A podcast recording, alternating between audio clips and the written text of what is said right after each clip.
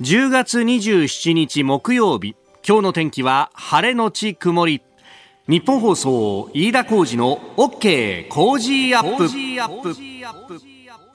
朝6時を過ぎました。おはようございます。ニッポン放送アナウンサーの飯田浩司です。おはようございます。ニッポン放送アナウンサーの新行市佳です。日本放送飯田浩二の OK コージーアップ。この後8時まで生放送です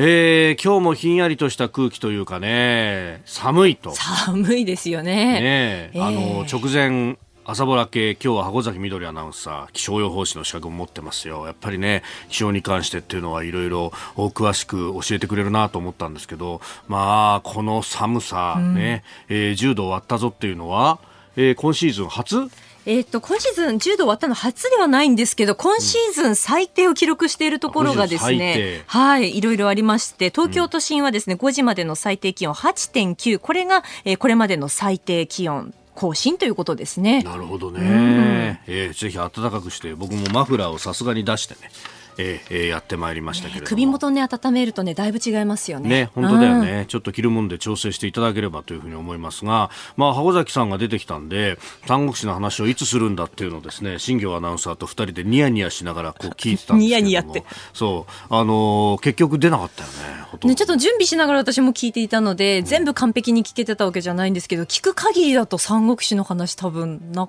あんまなかったですよね。もうね、これに対して新業アナウンサーが不満たらたら。不満たらたらっていうか、まあ、待ってたところはちょっとね、やっぱりありますね。朝からこう三国志のへの愛っていうのをこう語る箱崎さんをこう聞きたいなっていうなんかところがありまして、まあ、今週はね月曜日の日に、えー、ラジオショーに、はい、えー、アナウンサー4人出していただくっていうのがねあってそこに箱崎アナウンサーもそして新業アナウンサーもいてもう新業箱崎バトルっていうのが バトルじゃないです繰り広げられていたらしいという話、ね、バトルじゃないんですけど、えー、いじってきますよって言って翌日に いじってきましたよそんなこと言ってないじゃないですか。盛りすぎですよ話を。ちょっと。おおさすが有能なレスラーだなと思って。レスラーって、ちょっと、ああ浜崎さんが。お疲れお疲れ。お疲れ様です。今、スタジオの外に来てくれましたけれど。そうなんですよ。そのラジオショーの、あの、終わった後に箱崎さんと話をしていて、そのアナウンサー全員分三国志に例えるとどうなるかって全部メモ書きを箱崎さん作ってたんですよ。でそれを披露するのかなと思って朝ぼらけで。絶対これを披露するんですよ、萩崎さんは。ね、そんな言い方してない。ね。そんな言い方してないですよ。もうね、恐ろしい女だなという。そんなことないですよ。ね、ちなみに新業は誰に例えられるんですかって、いや、この話をすると。あ、入ってきますか？入ってきた、入ってきた。入ってきましたよ。誰に例えられるの？おはようございます。ごめんね、本当に。すみません、お疲れ様でした。えっとですね、新業アナウンサーは、うん、あの左伝壁と当時からオタクと言われていた土曜という。土曜。土曜武将で、飯田さんは、はい、両毛かな？なんだよ。両方ともわかんねえよ。ちょっと解説を。両毛っていう人は、うん、最初のこう部部の人だったんですよ。武っていうのは武力のあ武士の部だね。なんですけど、勉強した方がいいよって言われて、こう一気に路線を変換しまして、はあ、そうなんだ。軍師系になったということで、こうバラエティーでこうオレンジマンをしていて、一気にこうアンカーマンにこう舵を切った。バカにしてるだろ。バカにしてない。バカにしてないです。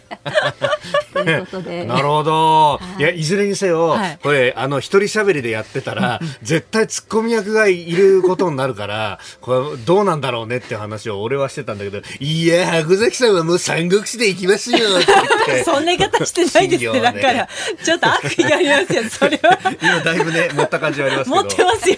まあでもね、今週の朝ぼらけは本当、そういう意味ではいろんなアナウンサーの個性が聞けるっていうね、ええ形ですんで、明日はついに内田有紀アナウンサーが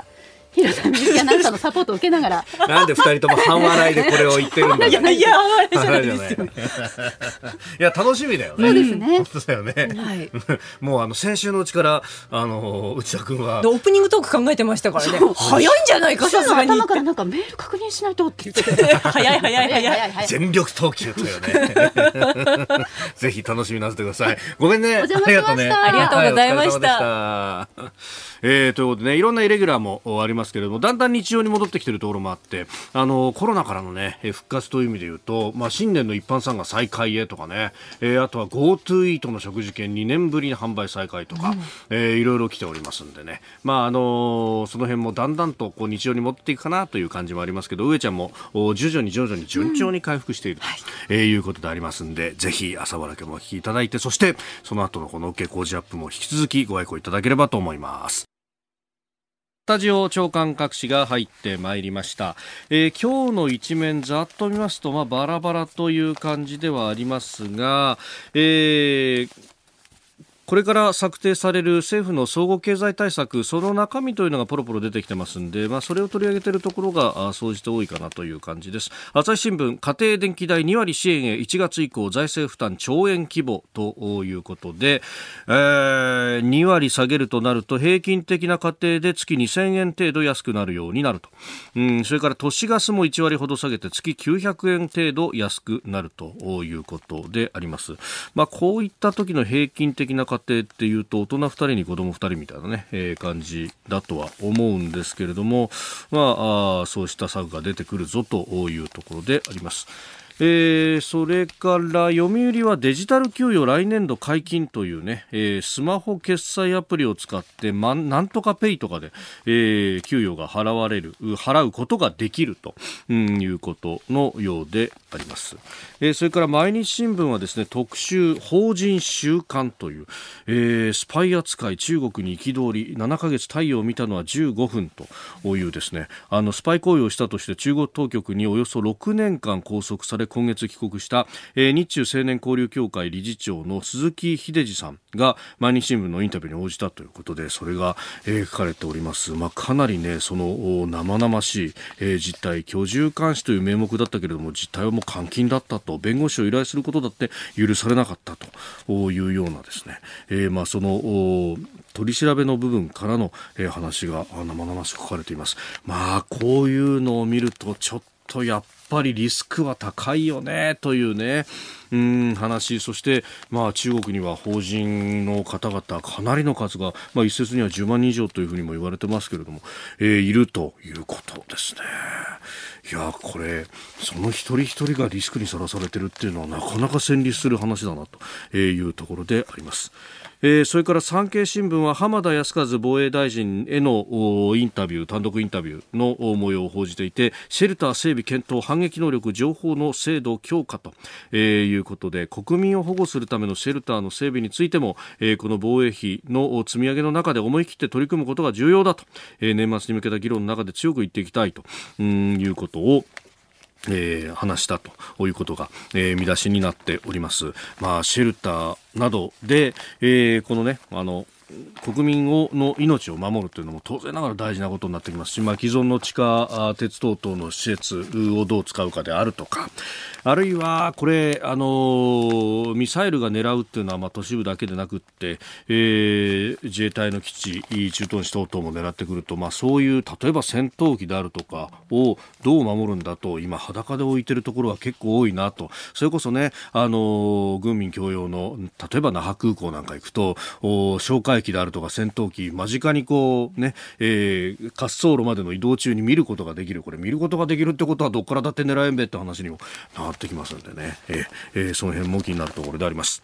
さあ、そして、うん気になる記事ですけれども、まずね、都内で使える GoTo イート食事券およそ2年ぶりに販売再開と、これ、あの、社会面などで、ね、出ておりますけれども、あのー、前回の、おととし中断前に抽選で当選した方に対しての販売、えー、それからデジタル券のネットによる抽選申し込みが、あ昨日26日に再開をされたと、えー、いうことでありまして、デジタル券のネット抽選はですね、来月11月8日のお昼3時以降にメールで通知されると、えー、いうことでデジタル券は8000円の購入で1万円分使える2万2000円分の補助がついたものということでアナログの方はあの今はあの前回のね、えー、抽選の当選分の販売ですけれども今後、えー、来月11月10日からは販売が再開されるということであります。いやーなんか本当コロナから日常戻ってくるなという感じもあって、まあ、いろんなところでそんな話を聞くんですけれどもこの間ね、あの私ら朝、うん、タクシーで、えー、通勤することになります、まあ、朝ねどうしても電車が動いてないということがありますんで、まあ、そこでですねいつもあの送ってくれる顔なじみの運転手さんいるんですけれどもニヤニヤしてたんですよ。朝乗ったら「飯田さん聞いてくださいよ」って言って、えー、今日ねロングカット飛ばしてきたんですよ。あの東京の都心あたりからですね、えー、茨城のカッサまで行ってきましたよ。これすごいねっていうもうこれ5万コースだっつってへえなんて話をしたんですが、あのそれね、羽田につけた、羽田空港につけたら、あの外国人の方が乗ってきて、で、カツータって言うんですよ。え？何？って言ったら、住所見せてくれって言ったら、茨城県勝田市って書いてあったんですよって言って、結構このインバウンドだとか、まあビジネスなのかどうなのかわかんないけどねって、えー、そのね、ドライバーさん話してましたけど、いやー、結構戻ってきてるんですよというね、インバウンドの話が出てますが、そこで気になるのは産経新聞。好調インバウンドに資格、景気減速、スタッフ不足、水際対策大幅緩和2週間という記事が出ておりまして、いや、あの、需要の方は確かにそうやって戻ってきてはいるんだけれども、供給面でスタッフがっていうのはね、これ、コロナの初期に、ね、このままこうね、飲食だとかも含めて、えー、バタバタ潰れるようになると、結局これが戻ってきた時に大変になるよって話をここでもした覚えがあるんですけれども、現実にやっぱりこういうことが起こってくるよな、というところであります。まあ、これをですね、まあ、どうやって、まあ、巻き戻していくのか、巻き戻しができるのかという話ですよね。えー、えー、この間私も、あの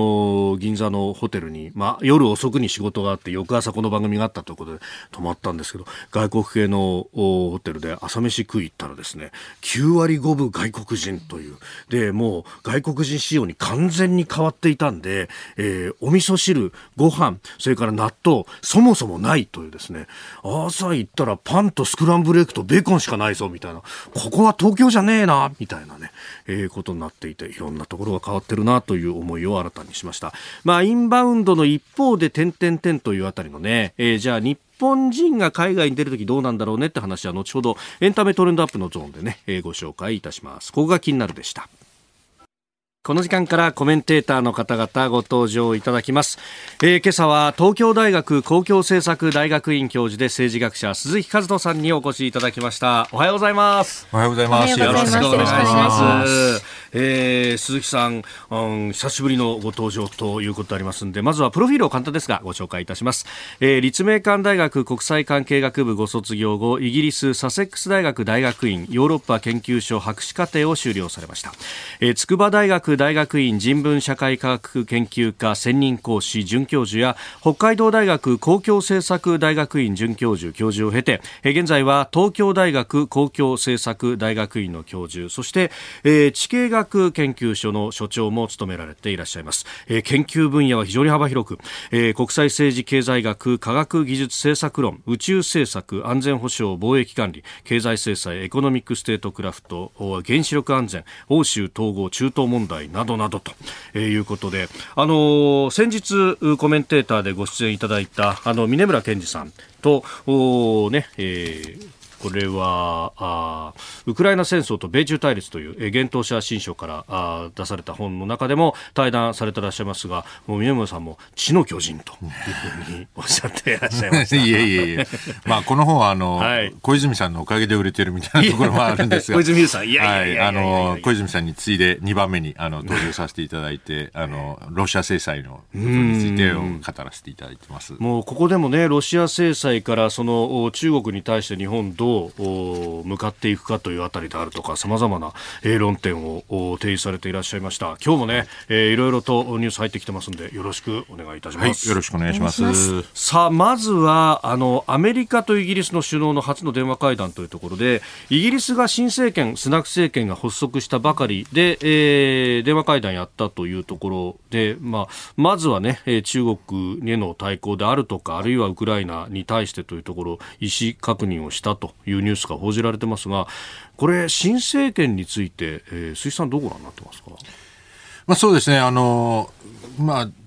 前のその政権、トラス政権というのが極めて短かったので、はい、あのやっぱりイギリスのこの政治がまあ極めて不安定な状況にある、まあ、特に今、うん、あの保守党の人気がやっぱり非常に下がっていて、今、総選挙やったら大変なことになると、い、うことから、あのまあ、今後のですねこのスナック、あまあ、新大新首相の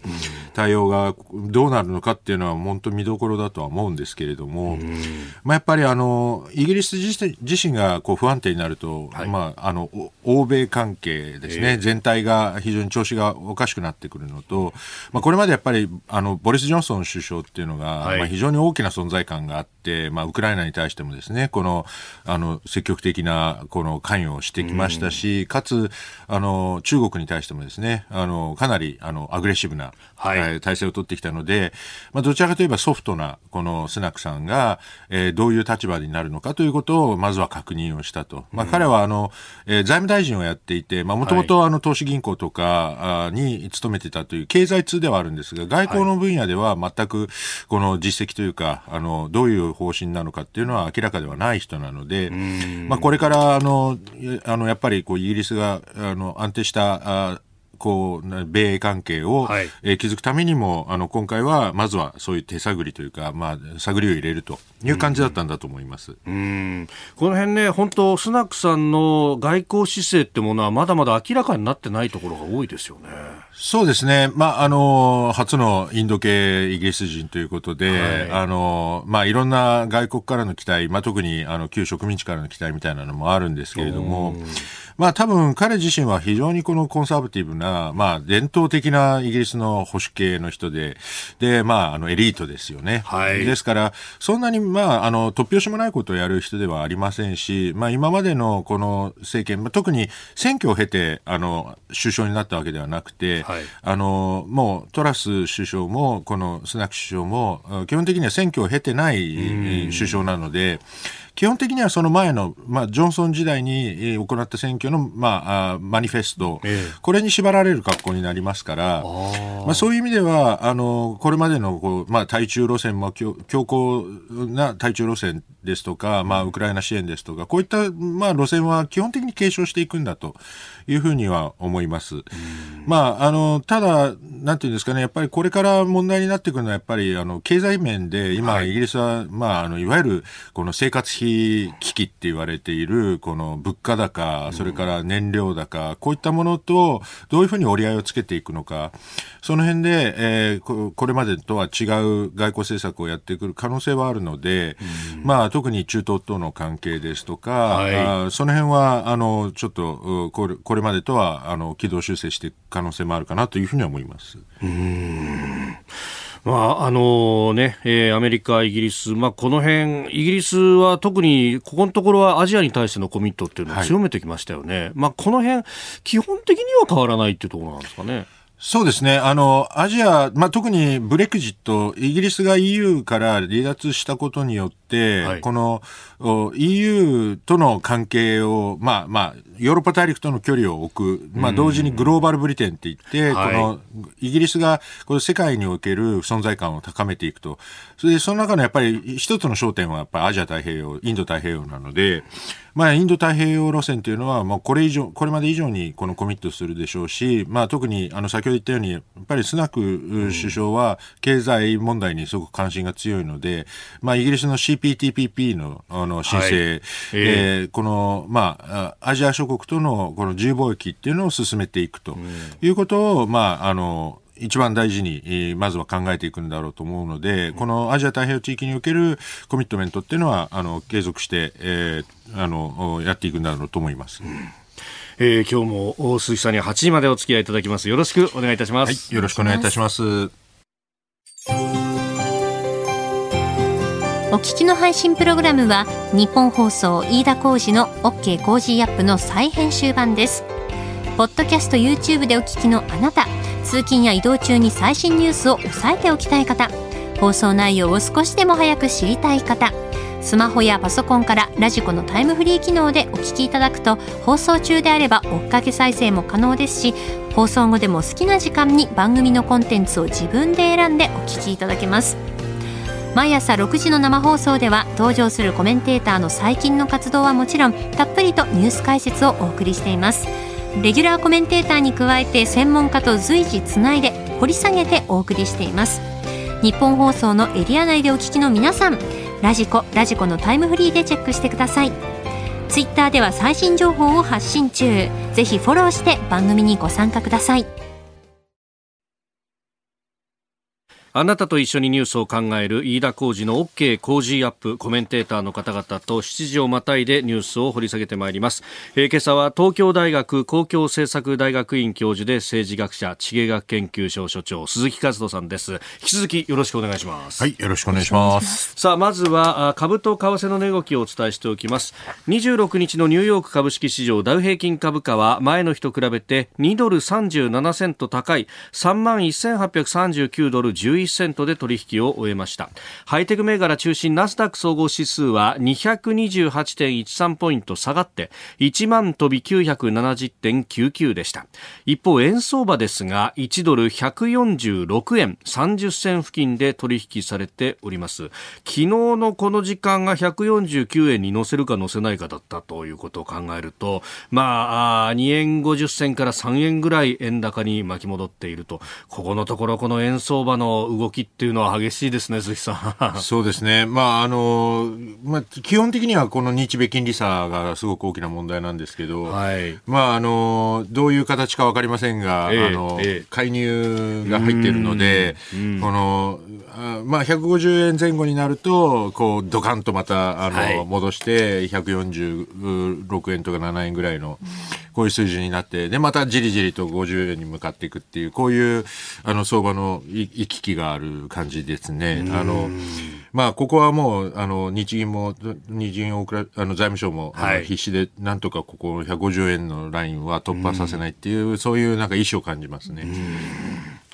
えー、そして電車に関する情報が入ってきました。有楽町駅での、えー、乗務員急病の影響で運転を見合わせていた JR 山手線ですが先ほど全線で運転を再開しました、えー、ただこの影響でダイヤに乱れが発生しております。ご利用の方ご注意ください。山手線運転再開です、え、ではこの時間取り上げるニュースはこちらです。日米韓の外務次官協議北朝鮮への抑止力強化で一致。日本とアメリカ、韓国の3カ国は昨日外務次官協議を東京都内で開催しました。北朝鮮の核・ミサイル開発の進展を踏まえ日米韓で抑止力の強化を図る方針を確認しました。また中国が海洋進出を強める南シナ海や東シナ海情勢をめぐって力による一方的な現状変更の試みを許してはならないとの考えでも一致しております。えー、この北朝鮮情勢、まあ、日本を飛び越えるミサイルが発射され、えー、J アラートが鳴ったりであるとか、このところは本当、急になんか雲行きがきな臭くなってる感じもありますが、どうなんですか？そうですね。あの、まあ、まずは、やっぱり、えー、北朝鮮の、こう、まあ、これまで、あの、短距離のミサイルがずっと続いてたんですけれども、はい、これが、えー、今度、まあ、あの、核実験、7回目の核実験をやるんじゃないかということが、まあ、あの、まあ、想定されていて、はい、で、この7回目の核実験の目的は、この核弾頭の小型化ですね。で、これまで、まあ、あの、一生懸命練習してきた、その、短距離のミサイル、まあ、これは小さなミサイルなので、はい、その小さなミサイルに乗せられるような、この核弾頭の小型化を進めるとなると、これは短距離プラス核をも、核を持った短距離ミサイルっていうのは飛んでくる。これは、韓国、そして日本がターゲットになり得るということなので、はい、あの日本を飛び越して J アラートっていうのは、まあ、これはあの基本的に、あの韓国あの北朝鮮から見ればアメリカに届くものっていうのを、えー、こうデモンストレートしてるのでこれはむしろ日本に落ちてこないやつなんですね。はい、で J アラートが鳴るやつよりも、はい、J アラートが鳴らない短いやつで核実験で小型核弾頭この組み合わせの方が日本にとって脅威なんだっていうことは認識しておく必要があるかなというふうに思います。確かに、まあ、J アラートの時にうわっとこう騒ぎしましたけど実際の脅威っていうのはそこじゃないんだよと。騒ぐポイントが違う。はい、はいと思いますね。あの、騒ぐポイントっていうのは、え、えまあもちろん、あの、北朝鮮がアメリカに向けて、こう、届くようなミサイルが持つことになれば、うん、それはそれで、あの、まあアメリカと北朝鮮の間のこの、あの、緊張が高まりますので、それはそれで問題なんですが、ええ、直接日本を攻撃しうるミサイルっていうのはもっと短い射程のものなので、で、今は核弾頭がどうしても技術的に大きいものしか作れないので、大きなロケットになるから、えー、基本的にあの日本に向けて撃つロケットにはの、ロケットというかミサイルには、えー、核弾頭は乗らないんじゃないかというふうに見られているんですが、小型化すると、それも自由にあの選択できるようになっていくので、こうなると、あの、北朝鮮の脅威っていうのは一気に増してくると。いうふうに考えた方がいいと思います。で、そのミサイルが、まあ、日本や韓国を狙ってくるってことになると、この日米韓の協議っていうのもとても大事になってくるわけですね。まさに今、特にあの、韓国が、まあ、新しい、あの、ユン、あの、ユン政権になって、はい、で、あの、これまでのムンジェイン政権はどちらかというと南北融和っていう形で、えー、北朝鮮とのこの、まあ、対話による平和を目指したわけですが、はい、もうそれは、まあ、基本的に無理だというところから、このユン政権では、えー、どちらかというと、こう、対立的な、まあ、抑止の方向に向かってきていると。はい。で抑止をするためには何をすべきかということで、今、韓国の中で、まあ、あの、話題になっているのは、核保有の問題で。ほう。だから、いやまあ、まあ、北朝鮮が核を持っているということは、はい、で、しかも小型化が進んで核で韓国を狙うことになれば、韓国も抑止力として核を持つべきじゃないかという議論は出てきてますね。もちろん、あの、すぐにそんなことができるわけはありませんし、はい、あの、えー、そういう話にもならないので、今、第一段階として、アメリカの核を韓国、まあ、朝鮮半島に、はい、あの配備するっていうところから言って、まあ、いわゆるあの核共有とかニュークリアシェアリングって言われるような、えー、そういうような話もあの一つの選択肢としてあるんじゃないかと、まあ、こういうような議論が、まあ、まだ議論の段階ですけど、はい、そういうような話が出てきていると。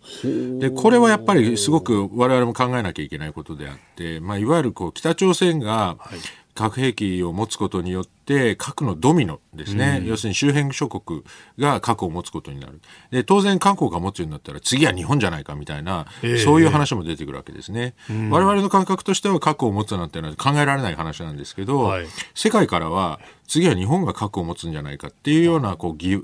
疑惑というか予想される行動になってくるので、うんそうなってくると、日米韓でちゃんとここで、はい、あの、北朝鮮の核に対して抑止をすると。で、その中で、同時に韓国や日本の核保有っていうのを、えー、食い止めなきゃいけないっていうのも、これもアメリカの考え方になってくるので。アメリカの思惑としてはそう考える。はい。だから、なおのことアメリカもこの北朝鮮問題にコミットすると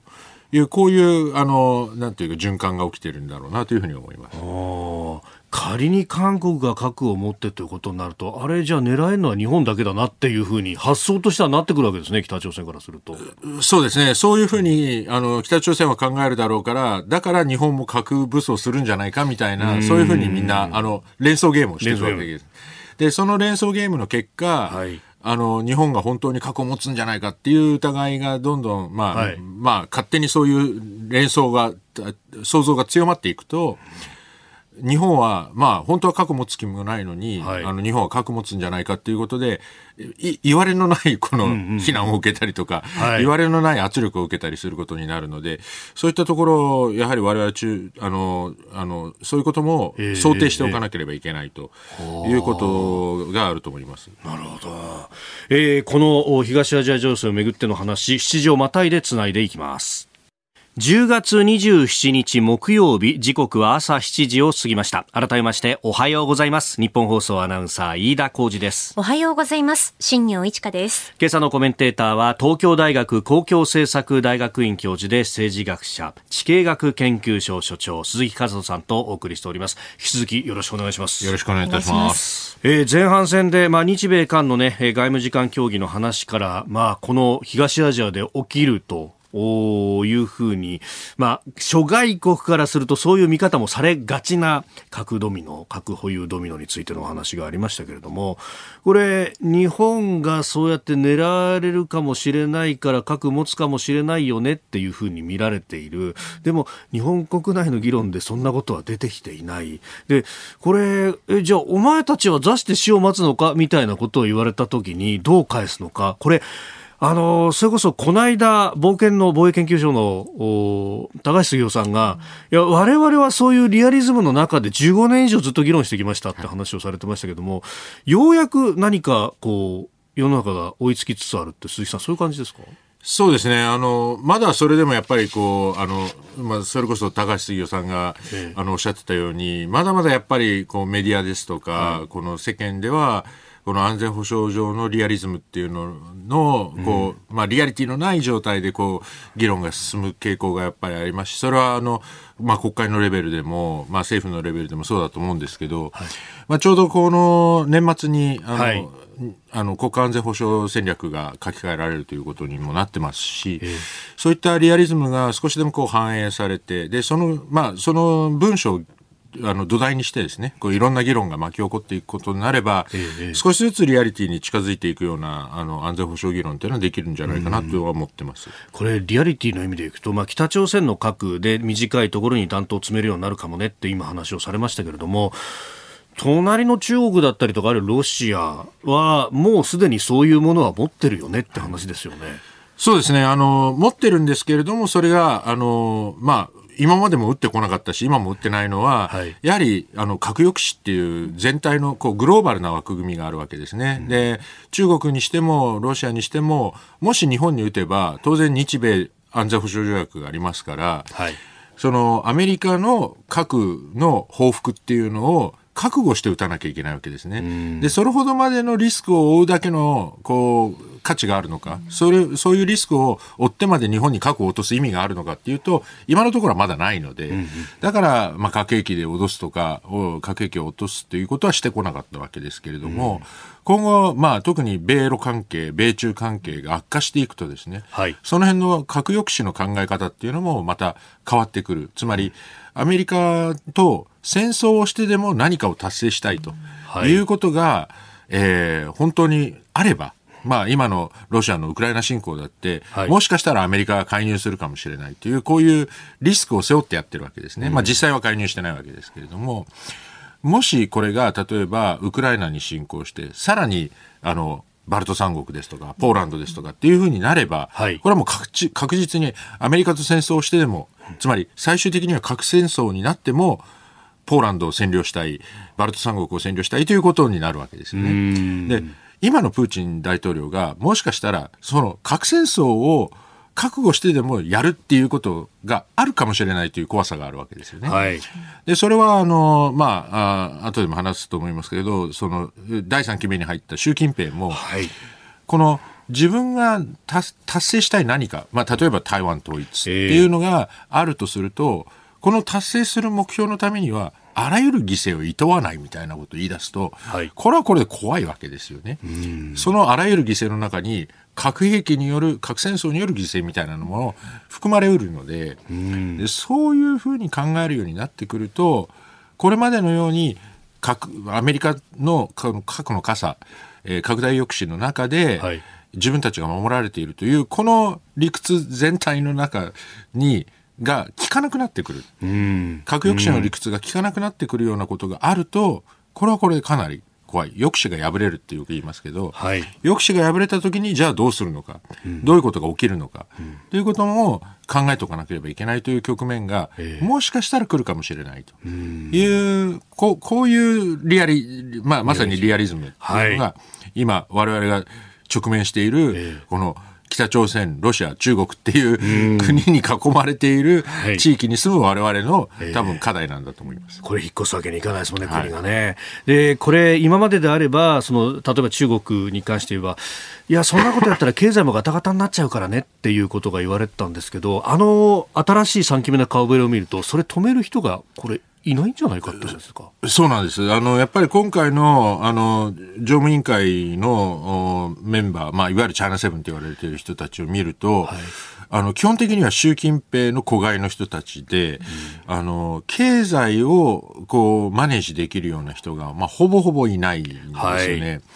それがやっぱりすごくこう気になるところで、まあもちろんあの頭のいい人たちではあるので、あのそんなにこう、昔のことをやるわけではないにしても、ただ、今、直面するようなさまざまな問題、まあ、特に、えー、このゼロコロナ政策ですね。そのゼロコロナ政策が、えー、もたらしたこの経済的な成長の鈍化っていうものをどういうふうに対応するのかっていうところが、あの、大きな問題で、これが、あの、今後、経済の運営について、えー、新しい、このチャイナセブンが、どういうことをやろうとしてるのか自分たちのその権力を維持するために、うん、そのずっとこれを続けるのかそれとも本当に経済のためにやるのか、この辺のこう判断を誰がするのか、はい、ちょっと見えないところがあるのが怖いなというふうに思います。うんおはようニュースネットワーク。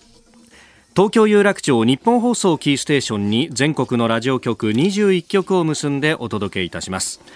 時刻は7時11分を過ぎました。おはようございます。日本放送アナウンサーの飯田浩二です。今朝のコメンテーターは東京大学公共政策大学院教授で政治学者地形学研究所所長の鈴木和人さん。取り上げるニュースはこちらです。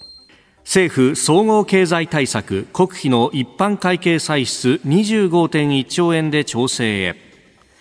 政府与党は昨日総合経済対策の全容を固めました。国費の一般会計歳出を25兆1000億円。自治体や企業の支出も含めた事業規模は67兆1000億円程度で最終調整に入ったと報じられております。松野官房長官は昨日の会見の中で次のように述べていました。総合経済対策の具体的な内容については決まっていませんが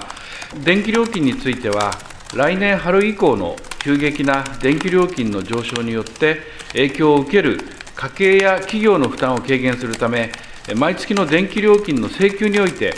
直接的かつ実感できる形での電気料金の負担軽減策を講じていく考えであります。えー、今、松野長官の、ね、会見の模様をお聞きいただきました通り、まあ、ガソリンの価格であるとか電気代や都市ガス代などについても補助を出すんだということが、まあ、今日の、ね、新聞各紙ではもう大きく報じられております。まあ、これ、ね、今週末にも閣議決定かという話ですけれども、鈴木さん、どう見ますか？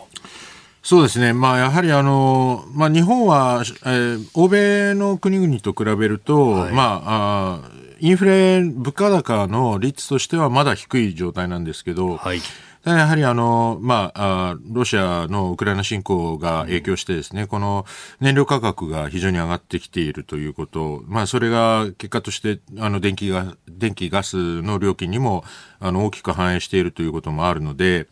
これらに対してですね、やはり、あの、何らかの対応をしていかないと、こう、やはり、あの、生活費に、こう、大きく、うん、あの、支障をきたすような状況になってきていると。だから、まあ、早めに手を打たなきゃいけないということで、ここで、まあ、かなり大規模な、あの、えー、支出をして、事業規模の、あの、この、経済対策を打つというのは、まあ、あの、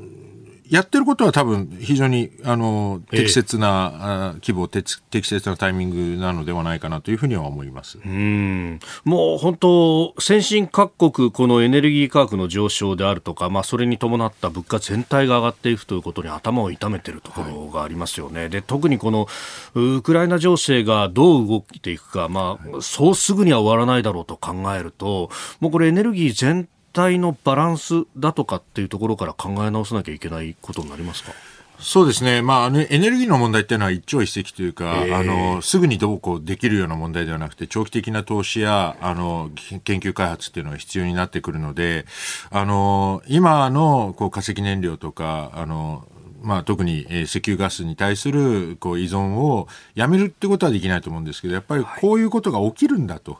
いうことを考えてより安定したこのエネルギーへのシフトっていうことを考えていかなければならないだろうと思います。まあ、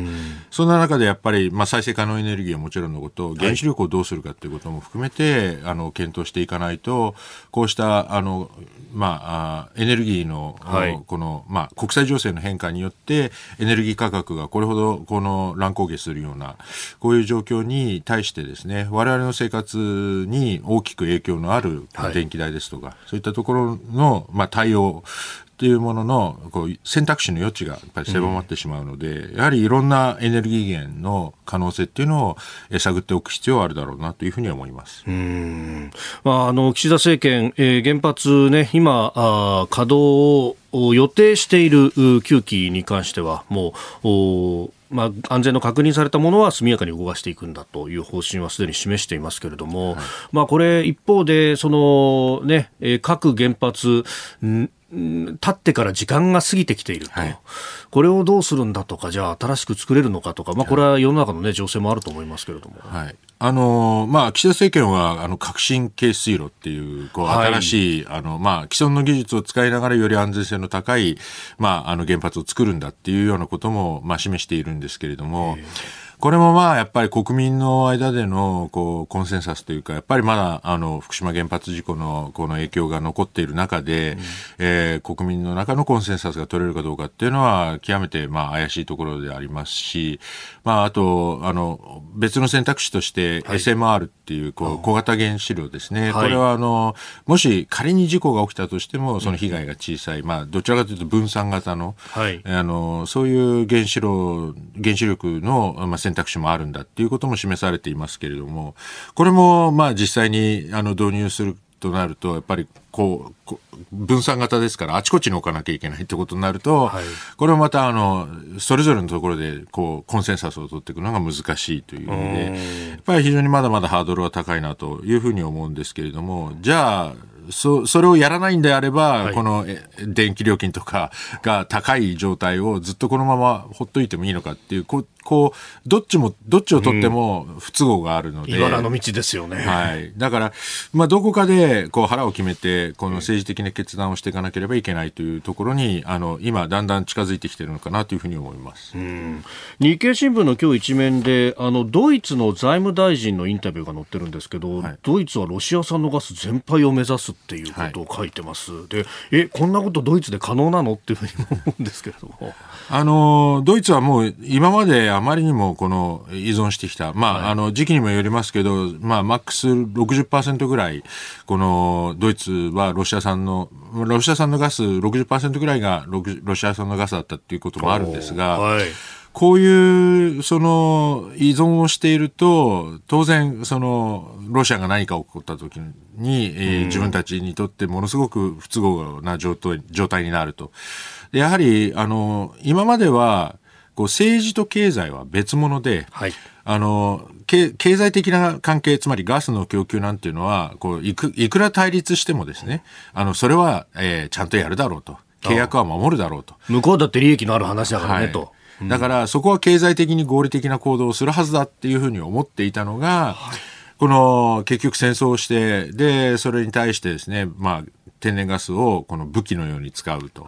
いうようなことが起きるようなことになると、これ政治と経済が切り離せなくなると。で、そういう、まあ、エネルギーとかいろんな技術だとか、そういうものを武器として使うようになってきた時代に今入ってきたんだ。はい、だから、敵対的な国家、まあ、もしかしたら対立するかもしれない、そういう国家に依存しないような、そういうこう、なんていうんですか、経済体制を作んなきゃいけない。まあ、逆に言うと依存をすればするだけ自分たちは脆弱になる、弱くなるっていう、うん、そういう状況に今あるんだという自覚がかなり強まってきたんではないかなとあそれこそね、あの国家安全保障戦略の見直し、昨日ワーキンググループの2回目の会合をやってましたけれども、はい、事項で、その中で経済安全保障の話っていうのを盛り込むんだと、はい、まさに今の文脈ってことになりますおっしゃる通りで、あの要するに経済安全保障っていうのは安全保障なんですね、もうすでに経済というのが武器として使われる、そして安全保障の戦略の中に組み込まれていく。相手がそういう攻撃をしてくるんだったら自分たちはどう守るのか、どう反撃するのかということも考えなきゃいけない。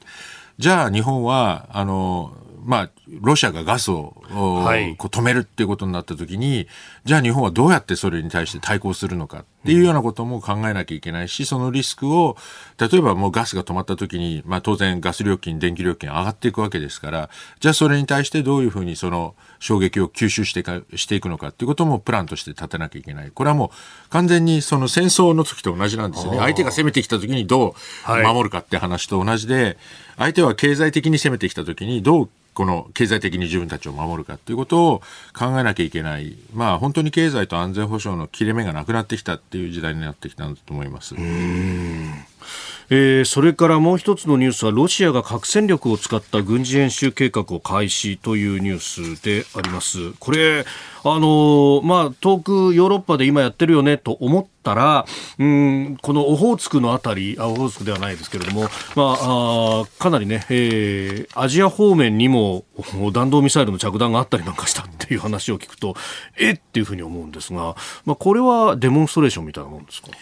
そうですね。あの、まあ、基本的にロシアは、えっ、ー、と、アメリカとの間での、この、まあ、核の抑止っていうものを、はい、まあ、重視をしていて、例えばこの核戦力を使った軍事演習も、基本的にはアメリカに通知してるんですよね。はい、これは、あの、新スタートっていう、この、まあ、いわゆる軍備管理の仕組みの中で、えー、そういうふうに、まあ、通知が義務付けられてるから、通知してるんですけど、はい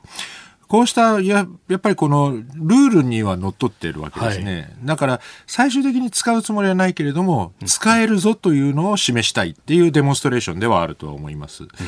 で、あの、まあ、こう、オホーツク海というか、まあ、あの、アジアの方にも着弾したという話なんですが、これはあくまでも、あの、あの、北極海から撃ってきたり、バレンツ海から撃ってくると、はい、あの、えー、それなりの距離を飛ばして、ここまで飛ぶぞというのを見せるためには、この辺まで飛ばしてこないといけないので、まあ、こちらを狙っているというよりは、むしろそれだけの距離が出るぞっていうことを、まあ、示しているんだというふうに見ているので、まあ、これ自身が日本に直接、あの、脅威になるということではないと思います。うんえー、鈴木和人さんとお送りしてまいりました。おはようニュースネットワークでした。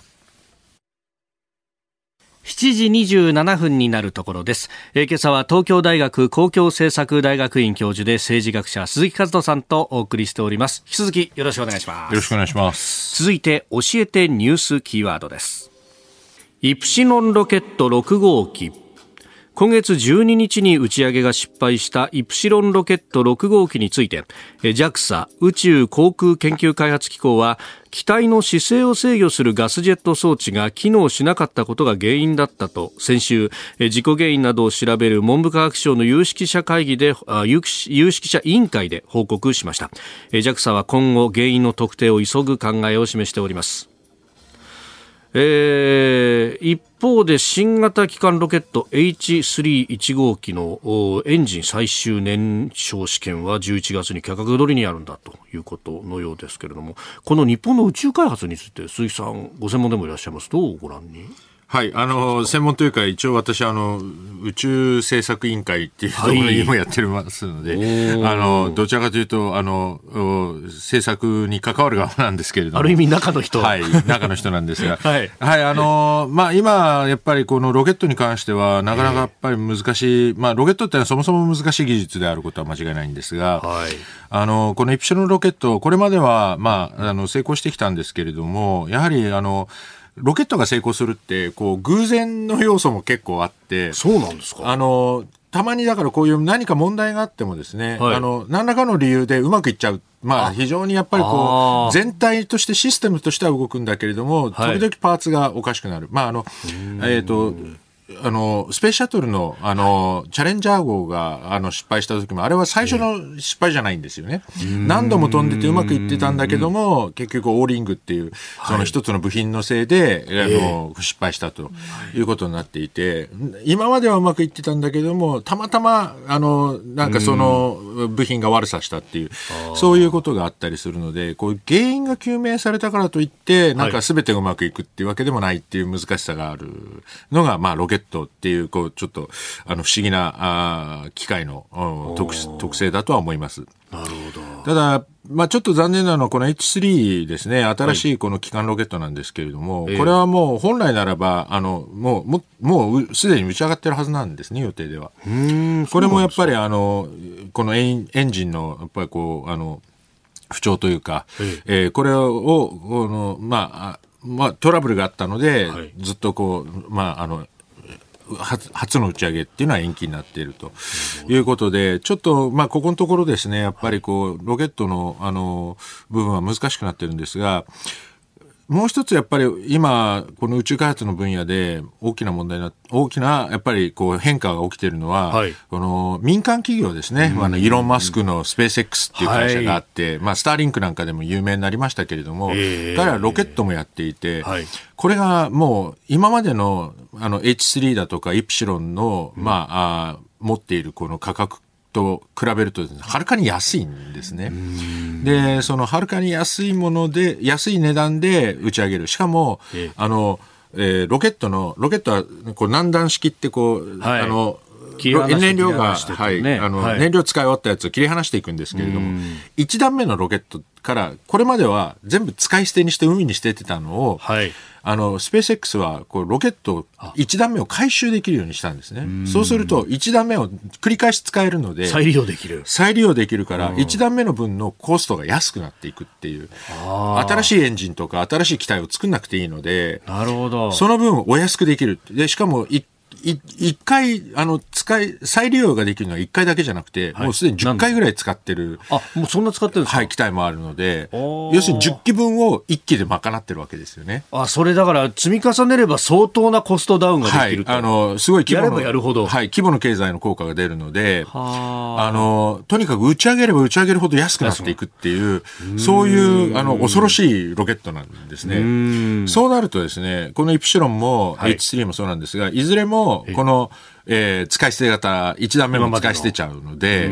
どうしたってコストで追いつけなくなっちゃうんですね。えー、そういう意味では、これからこの、まあ、あまあ、事故の究明とかもそうなんですけど、これ、国が事故の究明をやるとですね、はい、完璧を期すまでやっちゃうので、はいはい、そうするとまたさらにコストが上がっていくということで、いつまで経っても打ち上げられない時期が。時期が長くかかるし、お金もかかるしっていうことになっていくと、こう、どんどんね、そうやって民間で失敗してもいいから行くんだみたいな感じで進めていく、うそういうロケットと競争していくのはだんだんしんどくなってくるんですね。だから我々もこれからロケットのあり方を少し考えるときに、はい、民間でああやってとにかくガンガンやっていくような、安くなることをメインに、あの、フォーカス、メインフォーカスに置いた、そういうロケットとどう対抗していくのかっていうのを考えなきゃいけない。これがやっぱり、あの、これからの、はい、ロケット開発の大きな課題で、技術的に難しいから、完璧を期して失敗しないように、すごくお金をかけてっていうことがもう許されなくなってくる時代がこれから来るんじゃないかなというふうに思ってます。まあ、それこそね、あのー、まあ、えー、堀江門、堀江貴文さんだとか、さまざまな人が、こう、参入してますよね。あの辺っていうのは、どうなんですか？なかなかうまくいかないもんですか？あの、堀江さんがやってるのは、今、北海道で、あの、北海道の大気町っていうところでやってるインターステラっていう、うん、あの、ロケットなんですけど、これは、あの、本当に小型のやつで、で、これは、あの、小さなロケット、あの、衛星を打ち上げるためのものっていうのが一応の目的になってるので、ちょっと H3 とかイプシロンとはサイズが違うんですね。つまりマーケットが違うので、お客さんも違う。だから、あの、それはそれでまた一つのマーケットなんですけど、まあ世界的に見てもですね、この小型ロケット、今、もうアメリカでもヨーロッパでもいろんなところでこの開発されていて、ここはここでまた競争が厳しいところだと思います。お送りしております。OK 工事アップ。お相手私日本放送アナウンサー飯田浩二と。新業一華がお送りしています。今朝のコメンテーターは東京大学公共政策大学院教授で政治学者、えー、地形学研究所所長鈴木和人さんです。引き続きよろしくお願いします。よろしくお願いします。続いてここだけニューススクープアップです。この時間最後のニュースをスクープアップアメリカ中間選挙まで2週間。鈴木和人さんに聞く今後のアメリカ政治。アメリカでは4年ごとの大統領選挙の中間の年に行われる中間選挙まであと2週間を切りました。選挙戦は最終盤に入り両党の激しい攻防が続いております。今回の選挙によって政権運営バイデン政権どうなっていくのかそれにより国際社会にどう影響が及ぶのか。鈴木和人さんに伺ってまいります。来月11月8日に投開票ということであります。あと2週間余り大詰めというところ。これ、まあね、バイデンさんの与党は苦しいんじゃないかなんてことが前々から言われてましたけど、今現状ってどうなってるんですか？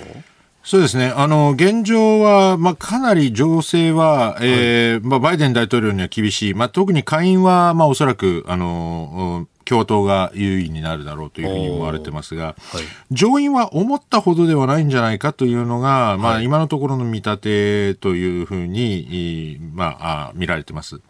まあ、通常あの、この中間選挙っていうのは、はいあの現職、特にあの1期目の中間選挙って大体みんな負けるんですよね。あそうなん、ね、あの第二次大戦後で、はい、えっとえっと、1期目の中間選挙で勝った大統領3人しかいなくて、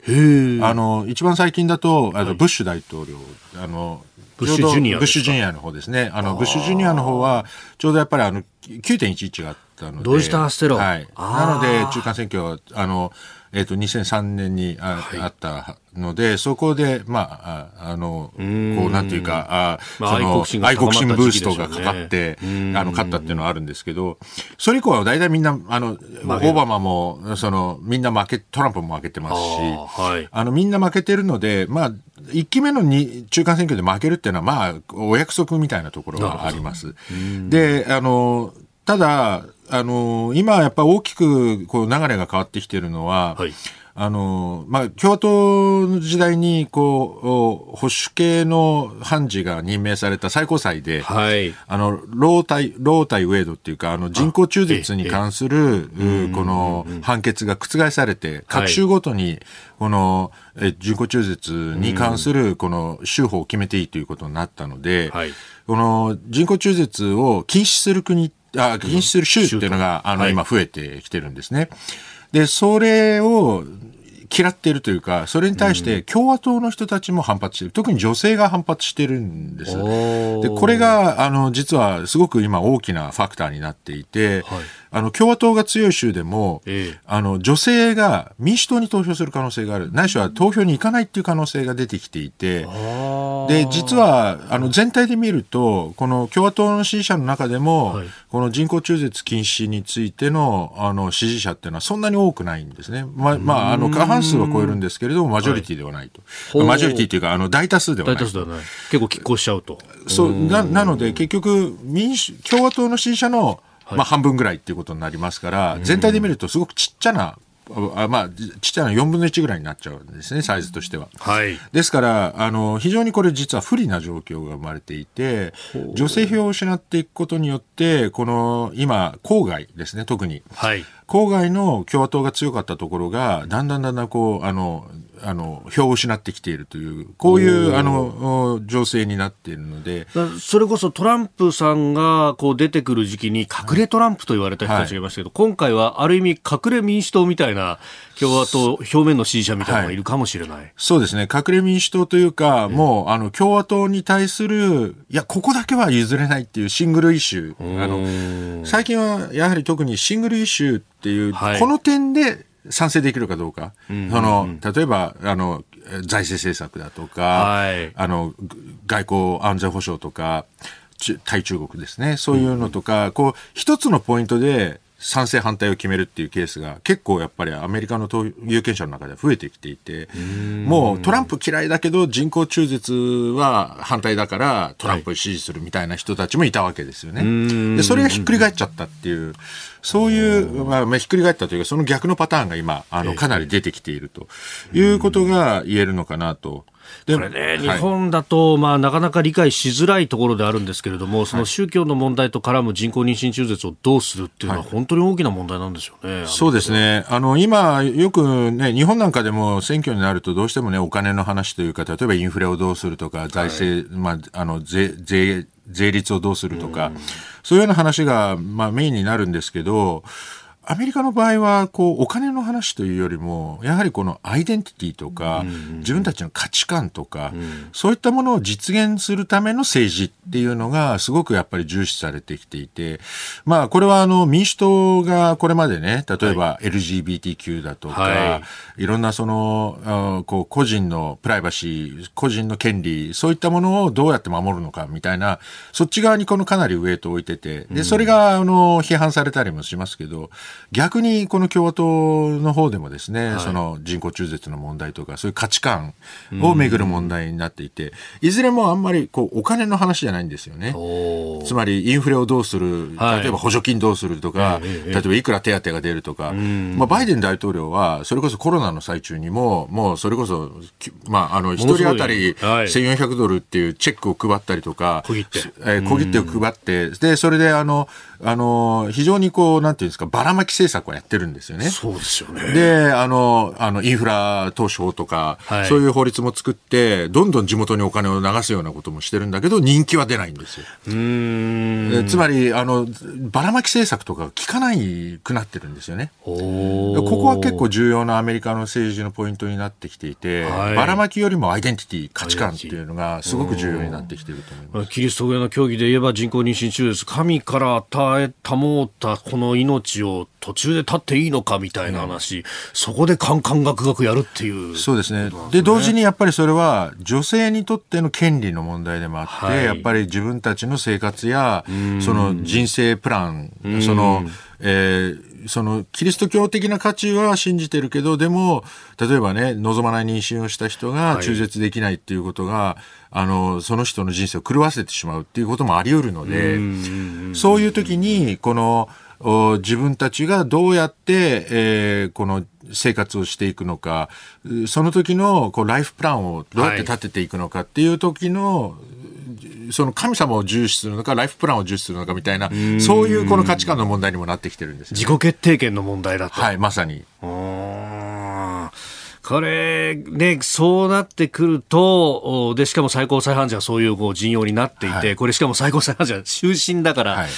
この先ってなかなかね、そうですね。一一足飛びの解決策がない問題ですもんね。はい。なので、とにかく、その政権に対する不満とか、はい、まあ、あの、